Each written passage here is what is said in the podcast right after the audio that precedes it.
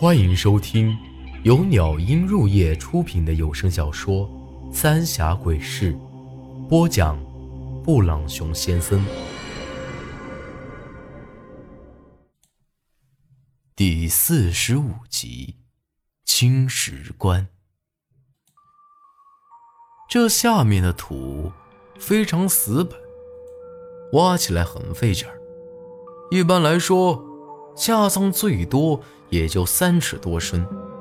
老话说得好啊，“官埋三尺三，儿孙福满山。”但奇怪的是，我们几个费了九牛二虎之力也没碰到棺材。但韩半仙和这几个老爷子都是一脸的凝重，我也没多问，抡起锄头埋头苦干，足足挖了好几个时辰。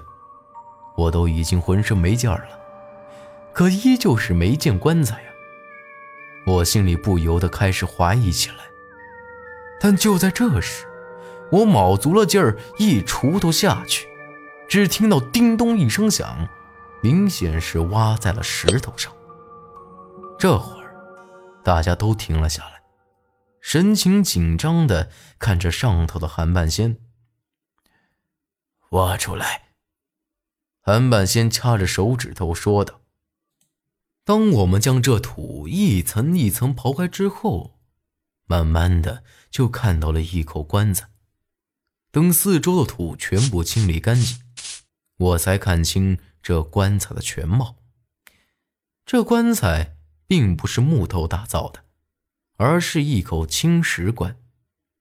更让我没想到的是。”这棺材上缠着好几条手腕粗的铁链子，一把大锁头都用铁水给浇筑死了，而且这棺盖上还刻着一些七扭八歪的符文。这，这是以前老师，我对这些下葬也晓得一些的，但还是头一回看到这么奇怪的下葬方式。这里头到底是啥人呢？居然还要锁起来！而且这明显是要让里头的亡人不得超生啊！韩半仙冷哼了一声：“哼，没听过‘关埋九尺九，阎王绕着走’吗？开棺吧！”说完，带着一把大铁钳子就下来了。这我倒还是真头一回听说，不过呢，也没再多问了。在场的就属我最年轻了，这等重活儿自然是推脱不了。好在是这些铁链都已经烂了不少，不然真的没法给弄断。但即便是这样，也费了我好大一番的力气，将这些铁链夹断之后。大伙儿又才一起动手来推着棺盖，木棺都已经很重了，更别说青石棺了。好不容易才终于慢慢给挪开了一丝缝隙。当心！韩半仙大喊一声，但就在这一瞬间，却从这棺材里面突然涌出了一股黑气，不偏不倚的，直接喷在了其中的。一个老爷子的脸上，大伙都赶紧朝边上退开。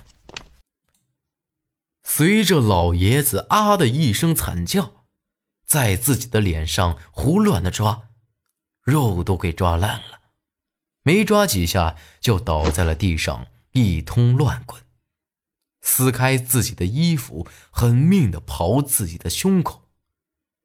有人准备上前帮忙。但韩半仙却一把将我们都给拦下了。我去，老李没救了！折腾了一小阵子，这老爷子就没动静了，而他整个身子就像是被烧糊了一样，变得黑黢黢的。大伙儿现在都呆住了，刚才还好端端的一个人，就在咱们眼皮子底下没了。我早就说过，这石棺啊，不能这么就给开了，里头的人咱们得罪不起呀。这下，那几个老爷子都开始朝韩半仙抱怨起来。都已经到了这步了，就让老李头白死了不成？去，推开！韩半仙的语气十分严厉，然后扯了我一把。大伙一看我和韩半仙都已经自己动手了，也只能过来帮忙了。众人合力，总算是将这石棺盖子给掀开了。掀开之后，我却有点纳闷了。本以为这棺材里一定有啥惊人的东西，但这里面别说是死人尸骨了，就连一根毛都没见着。完全就是一口空荡荡的空棺材。要是尸骨烂掉了，那也是可以看出痕迹的。但现在这棺材里头却十分干净，一看就晓得从来没有放过人。忙活了半天，咱就为了这口空棺材啊！我叹了口气，有些失望。但除了我和苏丹晨，他们这些人却都脸色铁青。你看我，我看你，一脸惊慌失措。咱们当年可是亲眼看到他下葬的，怎么会没了呢？其中一个老爷子颤颤巍巍地说道。韩半仙伸手摸了摸这棺材。神情也极其凝重，过了好一阵子，才开口道：“只怕当年呀，他就不在这里头。”这话一说出来，那几个老爷子显得更加惊讶了。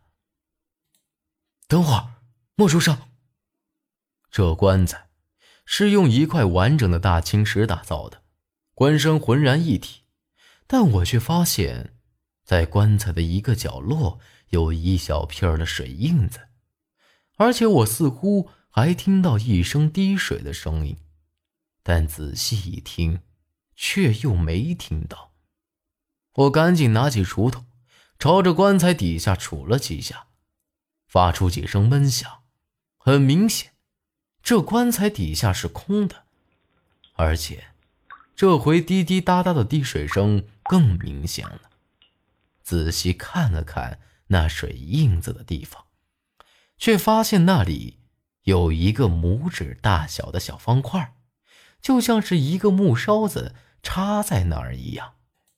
等等，我准备去看个究竟，但被韩半仙给拦下了。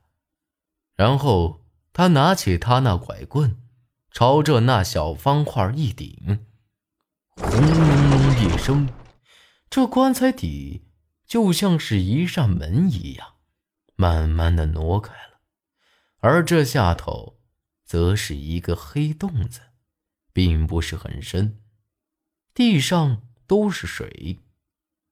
突然，从这洞里头飞出了一群蝙蝠，好在是没有攻击我们，而是直接飞出了祠堂外头。你们在这等着，你们俩。跟我下去瞅瞅。韩万仙说完，就自己爬进了棺材里头，直接跳了下去。我和苏丹晨也紧随其后。下去之后，上头的人给我们弄了三把火把，我这才看清，这个洞子足足有一人多高，弯弯曲曲的，一眼看不到头，也不晓得通到哪儿去。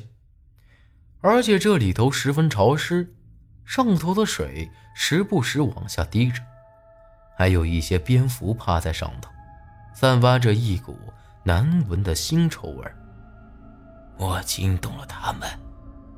韩半仙低声说完，就朝着前头小心翼翼地走了。没走多远，我就感觉到浑身凉飕飕的，石壁上的蝙蝠越来越多。被火光一照，眼睛都红丝丝的，看起来有些吓人。而且这腥臭味也越来越大了。就在这时，火把却扑棱棱晃了几下，淡黄色的火焰居然开始慢慢起了变化，呈现出幽绿之色。小心点儿，韩半仙低声说了一句，变得更加谨慎了。又朝前走了一段距离，眼前一下子变得开阔了许多。这里头居然是一个天然的洞穴，就和之前爷爷弄的那血光的洞子差不多大小。但这会儿，我也看到了一个极其恐怖的东西。本集内容结束，请您关注下集内容。我是布朗熊先生，咱们下集再见。